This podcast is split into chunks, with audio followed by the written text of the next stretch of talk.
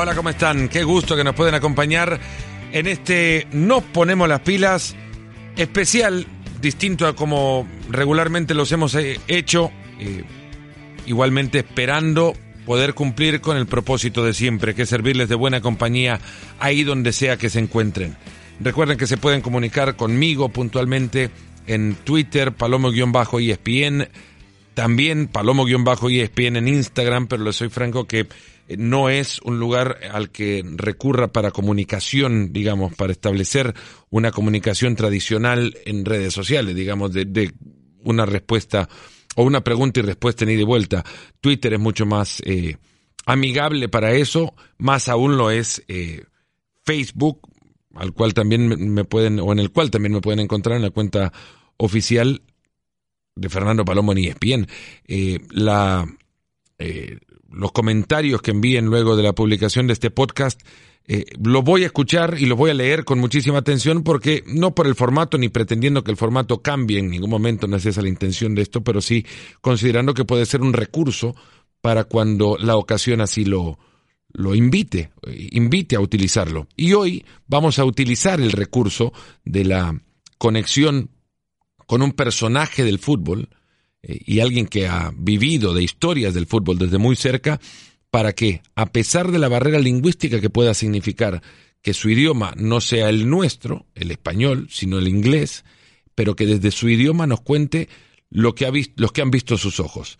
Y lo que vieron sus ojos en estos dos días es lo que vieron ustedes también seguramente en las semifinales de la UEFA Champions League que han pasado recientemente, pero él ha visto esas instancias desde dentro del campo y las vio antes de ser profesional y las ha visto después de haber dejado el fútbol profesional al dedicarse a la, al comentario deportivo, al análisis futbolístico. Hablo de Steve McManaman, exjugador del Liverpool durante casi una década, exjugador del Real Madrid, con quien ganó también varias eh, Champions League, ganó en el, en el 2000, ganó en el 2002, eh, en fin, Maca, a quien conocemos desde hace ya un par de años, nos va a acompañar en, eh, en unos minutos en esta edición de nos, Ponemos las Pilas.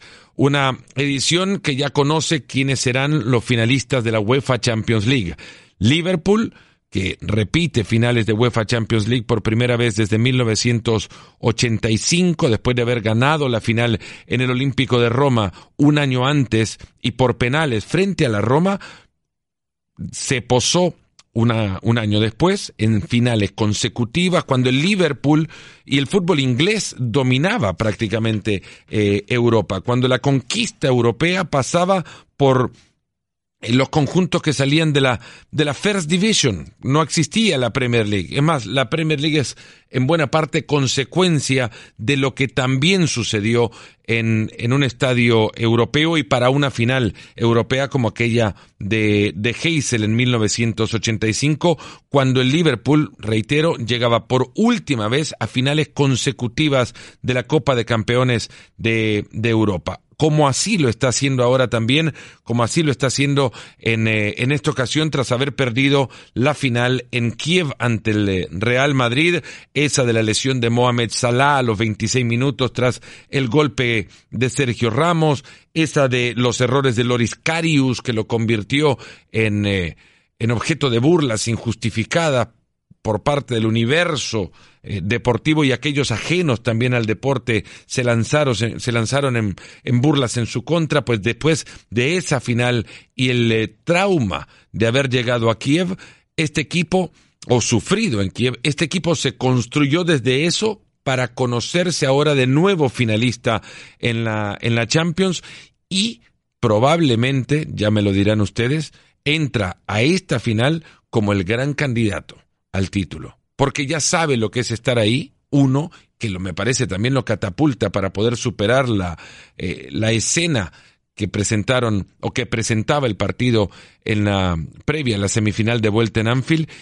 y porque contarán seguramente con Mohamed Salah en el, en el partido de vuelta, seguramente también con Roberto Firmino, con quienes consiguieron una gesta maravillosa y, memorable. Y del otro lado, Tottenham, que ya contaba historias, eh, o había contado varias historias desde la última vez que estuvo en una final de UEFA, de, en una semifinal de Copa de Campeones de Europa, 1962.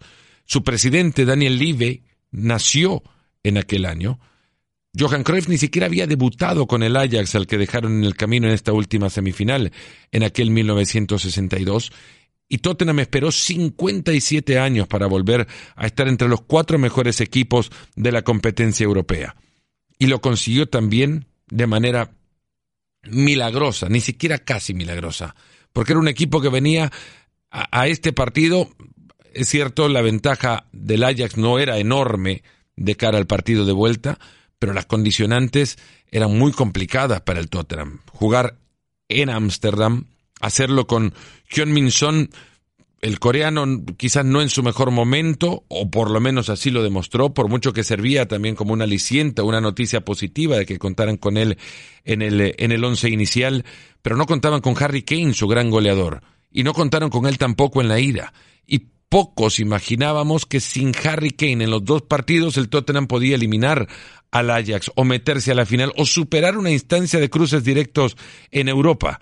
Y así lo han logrado para meterse por primera vez en su historia en la final de la UEFA Champions League. Magníficos dos días de fútbol, espectaculares, los mejores en la historia. Solemos caer en las exageraciones cuando vivimos cosas tan emocionantes, la hipérbole literaria, ¿no? Ese recurso que nos permite exagerar características o costumbres de, momentos eh, de personas regularmente también, pero particularmente para nosotros que nos toca calificar estas historias continuamente porque tenemos que narrarlas y al mismo tiempo interpretarlas.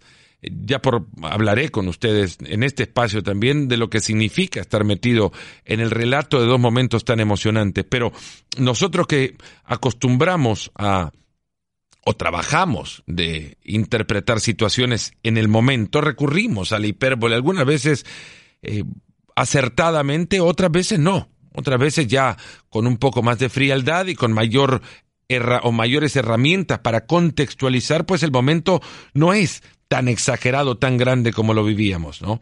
Este recurso tan frecuentemente utilizado para eh, llegar a describir eh, la grandeza de, algún momento. La realidad que hoy hasta la hipérbole se queda chica, porque creo haber enfriado suficientemente la sangre, caliento el, el hervor de la misma tras dos días maravillosos de fútbol.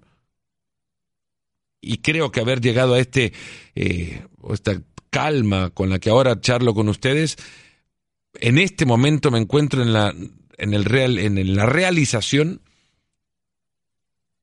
que llamar maravilloso, espectacular, fantástico, formidable, magnífico, fenomenal, todo lo que ha sucedido es hasta corto. No, no puedo encontrar en el repaso histórico de este deporte que es el fútbol dos días con tantas emociones, ante escenarios tan adversos y con protagonistas tan poco pensados o imaginados. Sí, me podrán decir, no, si alguna vez, y no recuerdo tampoco, ¿no? dos partidos que nos llevaron a, hacer definiciones para encontrarse en finales, dos equipos que tuvieron que recurrir a penales para pasar. O goles eh, sobre la hora, o remontadas, sí, pero, pero quizás todos tenían sus herramientas, todos tenían sus elementos, todos contaban con su mejor figura. El Liverpool lo hizo sin dos de sus mejores jugadores. Discutible es si Salah es mejor que Firmino, Firmino mejor que Salah. No se puede discutir que los dos son fundamentales para el equipo de Klopp. Sin su mejor goleador, el Tottenham. ¿Es la mejor Champions de la historia? Pues también haciendo un repaso reciente, puede ser que lo sea. El Tottenham entró a este torneo por la diferencia de gol de visitante contra el Inter, se metió a los octavos de final. Perdió en Milán 2 a 1, un gol sobre la hora, lo recordarán de Icardi, y ganó 1 a 0 en Londres al Inter. Y el desempate entre ambos, 2 a 2, terminó el, la definición, digamos, entre el, primer criterio de desempate cuando habían igualado en puntos en una tabla que tenía el Barcelona como líder, el desempate era la diferencia de gol anotado en los cruces particulares, pues terminaron 2 a 2 y con la diferencia que el Tottenham marcó un gol en Milán. Esa fue la diferencia para definir el desempate entre ambos, pero ¿cómo llegaron a estar empatados?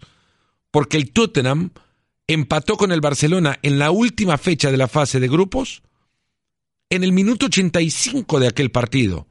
Con eso logra el punto que lo iguala al Inter en la tabla y luego tiene que recurrir a, los criterios del desempate antes mencionados para colocarlo en octavos de final de la Champions. ¿Saben quién anotó el gol en el minuto 85? Lucas Moura, el mismo del triplete en Ámsterdam. El Liverpool es otro equipo que terminó segundo en su grupo, otro equipo que marcó diferencia sobre el rival con el cual terminó empatado en grupos solo a partir del segundo criterio de desempate. Terminaron igualados en puntos y habían terminado igualados también en los cruces particulares con el Napoli. Pero fueron los goles a favor en la fase de grupos los que le dieron la ventaja. Y eso, y eso que en Anfield habían vivido también una noche espectacular con un gol en el último minuto del primer partido contra el Paris Saint-Germain y le ganaron 3 a 2. Minutos lo separaron de un empate que lo habría dejado fuera de los octavos de final de la Champions. Otros grupos, como para también equilibrar la historia de esta Champions con respecto a otras, otros grupos no fueron tan complicados para definir. El grupo G, por ejemplo, Ahí pasaron Real Madrid y la Roma. Los dos equipos perdieron el último partido de la fase de grupos. Y aún así ya estaban con el boleto asegurado para meterse a los octavos de final. Lo mismo pasó con la Juventus y el Manchester United, derrotados los dos también en la última fecha de la fase de grupos, pero primero y segundo, respectivamente. Sí, otros grupos se definieron con antelación. El Barcelona lo consiguió su boleto dos fechas antes del final. Otros grupos, pues incluso sus primeros dos clasificados, se dieron el lujo de perder en las últimas fechas. Pero los grupos del Tottenham y del Liverpool se definieron en el último partido. Y para definir el último boleto tuvieron que recurrir a criterios del desempate. Entraron a la final de Madrid dos equipos que fueron segundos en cada grupo y que se metieron por desempate. Pero creo que sí es la mejor Champions de la historia. Decía Alex Ferguson que la UEFA Champions League arranca en octavo de final, una vez y terminan ya las fases de grupos. Pues no se le puede contradecir a Alex Ferguson una frase que ha quedado tan vigente en este torneo quizás más que en otros. Octavos de final, solo para que recuerden y refresquemos un poco la memoria. El Ajax le remonta al Real Madrid. Y no es la única. El Ajax, ¿no? El Ajax que remonta, recuerden, un partidazo en el primero, merecía mucho más y fue a Madrid perdiendo 2 a 1 después de aquel triunfo del equipo de Solari. Y el Ajax probó que el problema no era el Madrid, que el problema mucho menos era el Madrid de Solari. El problema del Madrid era mucho más profundo que su técnico y lo ha probado ahora Zidane siendo incapaz de corregir lo que desde adentro los jugadores no son también incapaces de corregir, que es su momento deportivo y físico. No era problema de Solari y no era problema del Madrid, era el Ajax, que era un equipo muy bueno. El Ajax lo ganó en Madrid y con mucha ventaja. La Juventus le remontó al Atlético de Madrid del Cholo Simeone. El Cholo gana con su equipo 2 a 0 el partido de ida. Inimaginable que un conjunto con las características, con la personalidad de su entrenador, deje pasar una ventaja de dos goles para un partido de vuelta, por mucho que en el otro equipo esté Cristiano. La Juventus lo hizo y dejó en el camino al Atlético del Cholo. El Paris Saint-Germain, de la gran inversión, equipo todavía más maduro que antes, obviamente, por el tiempo que ha crecido o han tenido para crecer, estaba ya llamado para ganar la Champions League, no para ir a competir por llegar a la final, ni por creer que, que los octavos iban a ser un obstáculo, ni mucho menos el Manchester United iba a ser un obstáculo para que el Paris Saint-Germain, de ese sueño, de esa ilusión o ese castillo en el aire, quedara en el camino en esta instancia. Pues el Manchester United de Solskjaer lo eliminó, remontando también haciendo muy poco en la vuelta, nada más que lo suficiente para eliminarlo al Paris Saint-Germain. Llevamos tres remontadas en los octavos de final de esta temporada y la, Roma quedó eliminada por el Porto en tiempos extra. La temporada pasada, cero remontadas en octavos. Dos años atrás, eso sí, el Mónaco elimina al City por global. El Barcelona elimina al Paris Saint-Germain y lo recuerdan el gol de Sergi Roberto. Leicester dejó en el camino al Sevilla, pero creo que cuatro son más que tres. y estos fueron dos temporadas atrás. En el 2016, octavos de final así de gran emoción, pues el Atlético y el PSB que, que se fueron hasta los penales. Pero cuatro remontadas en esta edición de la UEFA Champions League. Y menciono las anteriores y tres temporadas nada más en el repaso, como para recordar que no es que se den estas situaciones muy a menudo. Cuatro remontadas. En cuartos de final, Tottenham Manchester City nos dieron esa dramática definición por primera vez en la historia, ya con el VAR en, en, en juego como protagonista en esta edición de la UEFA Champions League, el VAR por primera vez baja de la pizarra un gol que habría cambiado la eliminatoria por completo, que había cambiado el equipo clasificado. Por drama no nos podemos quejar. El VAR puede quitarnos muchas cosas del fútbol. Esa típica, entre comillas, esencia, que no sé si viene en, botella y la venden en farmacia al lado de la vainilla.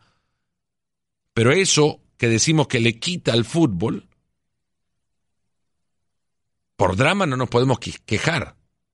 La espera por saber si estaba dos o tres centímetros adelantado el cunagüero o no, bueno, eso fue drama en, aquel, en aquella eliminatoria, después también del gol de Llorente, otro de los héroes inusuales que nos hemos encontrado en el camino de esta tremenda eliminatoria de, de UEFA Champions League. Tottenham en semifinales por primera vez en 57 años después de ese drama y vimos llorar a Pochettino y creíamos que no lo veríamos llorar de nuevo. El Ajax eliminó a la Juventus en Turín, con todo y Cristiano Ronaldo en ese equipo. Y a las semifinales, a estos partidos de vuelta, de las semifinales llegamos con dos equipos que estuvieron en algún momento abajo por 3 a 0. Liverpool antes de arrancar el partido de vuelta en Anfield y Tottenham antes de arrancar el segundo tiempo. 3 a 0 la diferencia en el global para los dos equipos que ahora están en la final. Dígame si no hay un escenario más complicado para meterse a la final que el que ahora acabo de, plantear, con tres goles de diferencia. Hagamos un repaso mental de lo deportivo que ustedes recuerden puede compararse a lo que nos, dejaron Tottenham y Liverpool para llegar a la final de Madrid.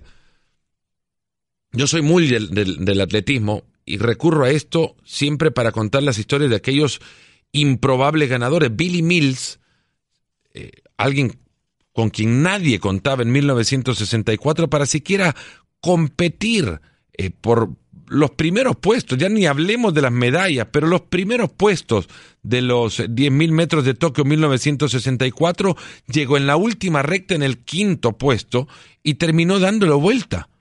Terminó no solamente remontando todo lo que le habían dejado, sino superando atletas que estaban mucho más calificados por trayectoria para ganar la medalla de oro. Ron Clark de Australia, Mohamed Gamoudi de Túnez, ambos grandes favoritos. Además estaba Mamo Bolde, que cuatro años más tarde ganaría el, eh, el Maratón Olímpico de México 1968. Todos, todos con mejores carteles, o mejor cartel, mejor carrera y mejor historial que Billy Mills, que llegó a la última recta en el quinto puesto y empezó a remontar y lo ganó. Pero nadie lo esperaba, nadie lo esperaba. Así, de esas, el deporte tiene, por fortuna, y por eso es tan mágico y fantástico, no quiero decir miles, pero cientos de historias. La realidad es que una de esas historias se puede contar en el fútbol. El fútbol las puede contar. El fútbol, acabamos de hablar del, del Barcelona-París Saint-Germain, de ese imposible 6 a 1, con todos sus aditamentos e ingredientes, pero imposible al, final. Pues imposible parecía para el Liverpool ganarle sin Salah y sin Firmino al Barcelona. Bueno, ganarle quizás era posible. Remontarle tres goles al Barcelona de Messi, que en el entretiempo la ventaja era de 1 a 0 y el Liverpool, bueno, sabía que había pasado por un par de momentos de, miedo y de temor cuando, cuando perdonó el Barcelona la posibilidad de marcar. Y sí, a ver, yo estaba convencido que una iba a tener el Barcelona. Y quizás dos o hasta tres el Liverpool, pero no le iba a ser suficiente. Pues el Barcelona no creó nada en la segunda parte y el Liverpool creó una historia de hadas, lo que nadie se esperaba. Y al día siguiente lo hace el Tottenham, con 45 minutos por jugar, también abajo 3 a 0, sin su goleador, habiendo notado solo un gol en los últimos cinco partidos y clavando tres en 40 minutos. ¿Habrá evento en la historia del deporte que en días consecutivos nos lleve a tanto drama? Lo hay seguro y en, un mismo día se pueden vivir de, de, remontadas enormes en una competencia de nataciones o mundiales de atletismo. Ahí se pueden contar muchas, pero en deportes colectivos, en el fútbol. Bueno, no, creo que el fútbol ni lo vamos a hacer tan soberbio como para creer que es el principio y el fin de los deportes. Pero no hay deporte que supere la emoción que el fútbol nos puede provocar. Igualar las emociones, sí. Superarlas, difícil. Béisbol, por ejemplo. ¿Qué es lo que pasó en estos dos días de semifinales de UEFA Champions League? Semifinales comparables, digamos, a un séptimo juego para el banderín de las ligas. El banderín de la Liga Americana y de la Liga Nacional. Que las dos ligas se vayan a un séptimo juego. Para eso es comparable. En el béisbol pasó una vez en la historia que las dos ligas se vayan a un séptimo juego en el mismo año, 2004. Ahora, escenarios improbables, los dos. No, el béisbol solo aquel año contó uno.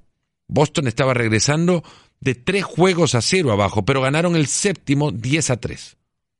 Sin mucho drama. Y los Cardenales de San Luis derrotaron a los Astros con un jonrón en la sexta entrada que definió el partido. Nada de extra innings ni mucho menos. Bueno, quizás como el séptimo juego de la Serie Mundial que ganan los Cachorros de Chicago, pero esto es una vez nada más. Es una serie, no dos. Días consecutivos para lo que se vivió entre martes y miércoles de las noches mágicas de Europa. Muy difícil. Y ahora nos encontramos con el escenario con el que nos encontramos. Tottenham Liverpool en la final de Madrid. Llegamos acá estudiando las últimas tres temporadas, quizás como suficiente muestra para saber si esta es la mejor Champions de todas las Champions que se han visto, podríamos asegurar que es la Champions de mayor emoción.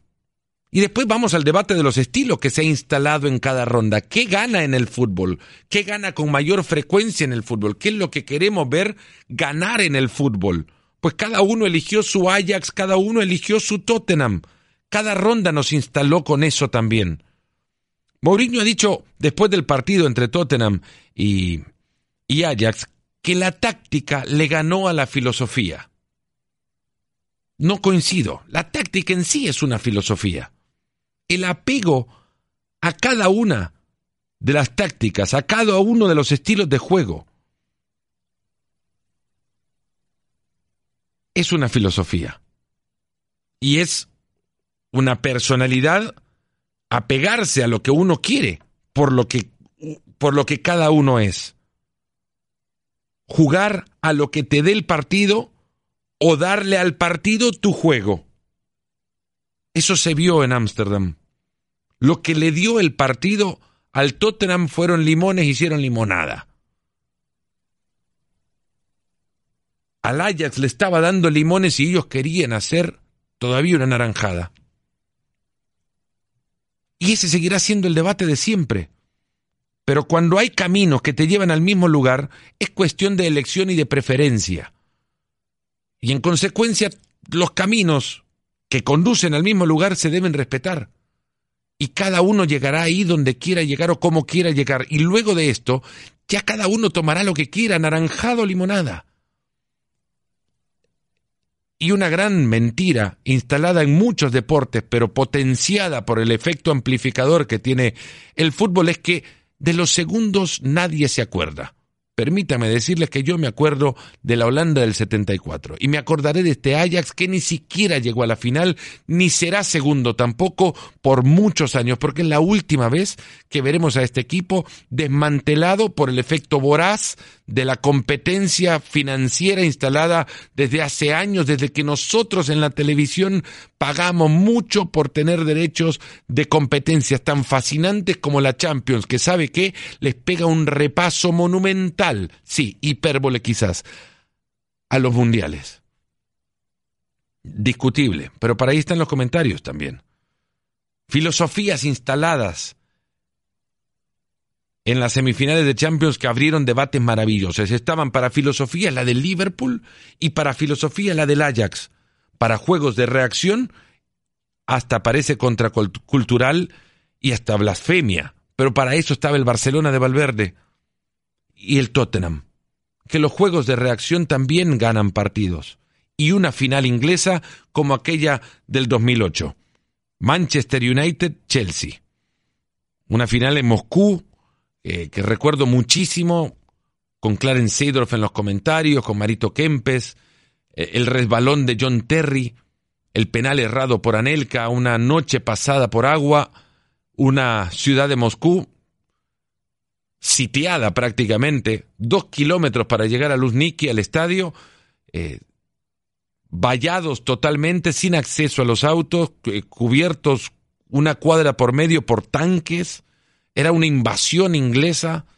Fue tal el temor que sobraban las entradas y eso jamás lo vi, ni antes ni después, que sobraran entradas. Inglaterra para probar que la Premier es la mejor liga del mundo.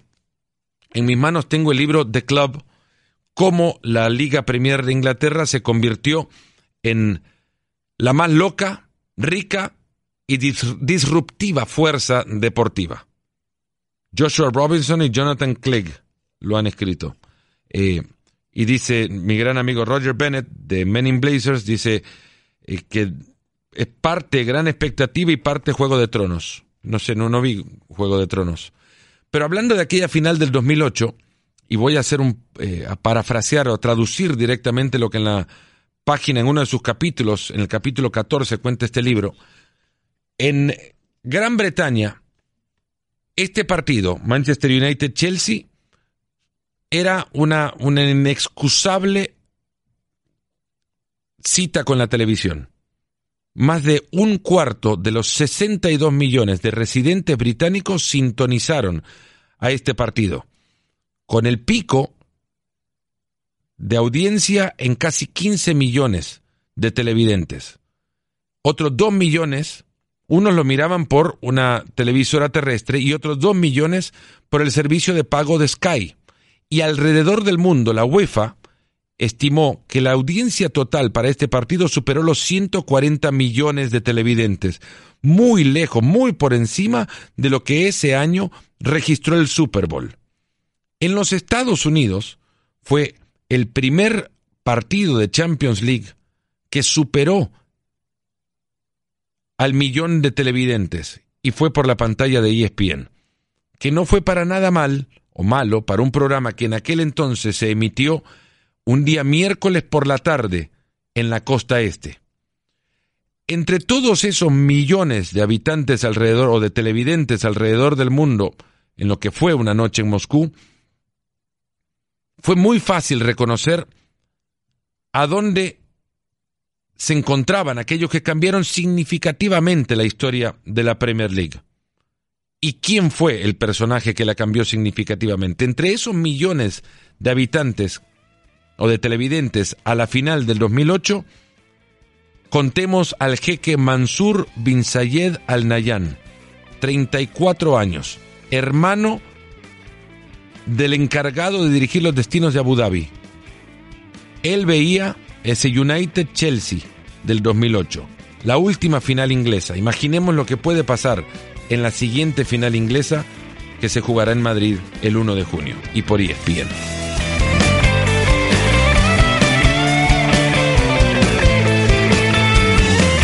Continuamos en Nos Ponemos las Pilas y algo eh, que hacemos por primera vez, pero el invitado lo merece.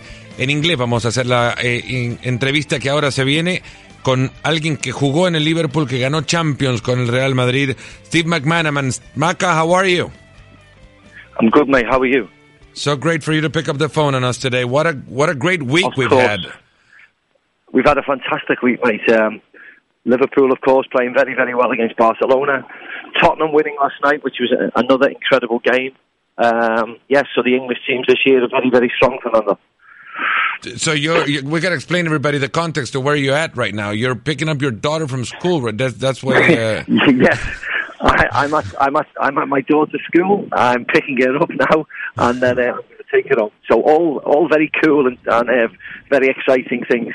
Yeah, as if we uh, as if we planned it with enough time. But th- thanks, Michael, so much. But I don't I don't want to go on your Liverpool experience just yet. But on, but basically just based ourselves on your footballing experience from when you played and, and, Yeah. and since you even be- before you played became a professional. And now, when you're a, a pundit and a commentator for so many places, have you seen Yeah. something like the two semi-finals we just had? No, not not in quick succession. Never in my um, never in my life, because I think because of, of it's not just Liverpool winning four 0 It's winning against Barcelona and winning against Lionel Messi. I think was the um, was the was the big thing I've seen. And of course, we've seen dramatic comebacks over the years, but the fact that Tottenham did it the the day I- think the fact that you can do it in two two particular nights, two separate nights, I think it's just I've never seen anything like it. that in itself, uh, the fact that, that Tottenham hadn't scored but one goal in the last five matches, and they go on and scored three in forty-five minutes. I mean, everything just seemed like out of the. I know, and particularly particularly Tottenham last night, Fernando scoring in the in the 95th minute, you know, with the last kick game to give Lucas Moura his hat trick. Um, I, you know, I don't think anybody's seen anything like that over two nights. It's just uh, it's just been an incredible spectacle for football.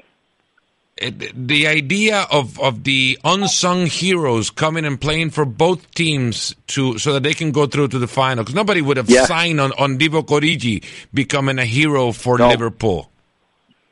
No, I mean, I fully, I fully expected Liverpool to win the game against Barcelona because Liverpool at Anfield on a European night are virtually unbeatable, unbeatable. But I think without um, without Mo Salah and without uh, without Roberto Firmino, I don't think even the, even the most ardent Liverpool fan thought that um, thought that they would score four and win the game and more importantly, keep keep Barcelona to a zero. So um, I think we all thought Liverpool could win, but to, to win the way they did, and as you rightly said, for um, for Divock Origi to get the two goals, who's a bit par player, for Gio Wijnaldum to come on as substitute because Andy Robertson, the left back, got injured to score two in two minutes. I don't think anybody can write stories like that, can they? Lucas Morris scoring a hat trick without Harry Kane Yeah, Tottenham in the I know, I know, and you know, Son, Son not play, you know, Son not playing particularly well, but Lucas Moura stepping up and scored a hat trick in 45 minutes. You know, and as I said, to get his third at the last kick of the game with his left foot, it's just, um, you know, these things should be turned into um, into films. It's just, it's just remarkable. And it's so hard to turn football into film, if you think about it. I know, I know, I know it is. I know, but um, I mean, these stories. These, I mean, I, I tell you, if you're if you're a Tottenham fan or if you're a Liverpool fan, you will remember this game. You know, for the rest of your life, this is a game which which will go down in, in the history. I mean, Liverpool have a have a have a fantastic history, as you well know. But um, this game will be remembered by everybody because of the atmosphere, because of the quality of opposition, and because of the fact that it's a semi-final of the Champions League. I'm, I'm going to try to uh, do my best to paraphrase Stevie Nicol without the accent, though. Uh, Stevie Nichols. Stevie Nichols said uh, not too long ago, a couple of days ago, uh, that Anfield has been created with this aura of European magical nights and the magical yes. nights at, at Anfield. But he says this, what we just witnessed, was the biggest and most magical night in the history of Anfield. Do you agree? Yes, I do, yes. As you said, we've had amazing nights when you know, Liverpool beat Saint Etienne or when Steven Gerrard scored that wonderful goal to make sure they, they beat Olympiacos. But no, the opposition did not consist of Lionel Messi and did not consist of a very successful Barcelona team. Um, you know, so I was more important than every night. This has been uh, Steve McManaman for, and a first for our podcast and an English interview, but I'm sure the people will, will find their good translators to uh, to figure it out if they can't on their own. Maca, you've been great. Thank you so much. Fernando, thank you very much, mate. I'll see you soon. Bye. Looking forward to seeing you in Madrid. That was Steve McManaman, ex jugador del Liverpool, del, eh, del, Real Madrid, y creo que esto merecía la, la oportunidad de hacerlo como lo hicimos. No es regular. Eh, si se puede repetir, ustedes me dirán si quieren que se repita o no hacer cosas como la que acabamos de hacer ahora, pero me parecía que era eh, justo y necesario escuchar la voz de, un inglés que ha estado ahí, que ha jugado con el Liverpool, que, que ha visto cosas eh, y que las ha visto desde ahí adentro además, para dimensionar lo que significan estos últimos eh, dos días, estas últimas dos semifinales. Y y si puedo resumir para aquellos que han, eh, que han escuchado eh, y, no lo han logrado entender del todo, Steve McManaman lo que nos dice es que eh, el guion de estas películas que se han escrito tendrían que ser llevados al cine. Y lo que le respondo yo es que es muy difícil que el fútbol cuente historias o que el cine cuente historias del fútbol como el fútbol puede contar las propias historias de la vida en la vida real. Imagínense si, si Hollywood requirió de Rocky Balboa de Sylvester Stallone para ponerse en el arco, para poder contar la historia de un portero en la época de la Segunda Guerra Mundial. Eh, la realidad supera eh, los guiones de Hollywood, superan las películas y esta realidad que hemos visto ahora merecía que un personaje que la ha vivido desde el campo nos la cuente con la autenticidad de su, de su palabra. Es cierto que Maca habla un poco de español, pero antes de, entrar en la llamada me decía, Fernando, me puedo expresar mejor en inglés. obviamente, su lengua materna. Y en inglés nos ha contado que nunca Anfield vio una historia como la que vio el otro día contra el Barcelona. Y eso lo cuenta alguien que vistió la camiseta del Liverpool. Y ahí estaba, cerramos un... Nos ponemos las pilas distinto. Muchas gracias, sus comentarios serán bienvenidos y hasta el próximo. Gracias por escucharnos. Busca ESPN Deportes en iTunes y TuneIn para más podcasts.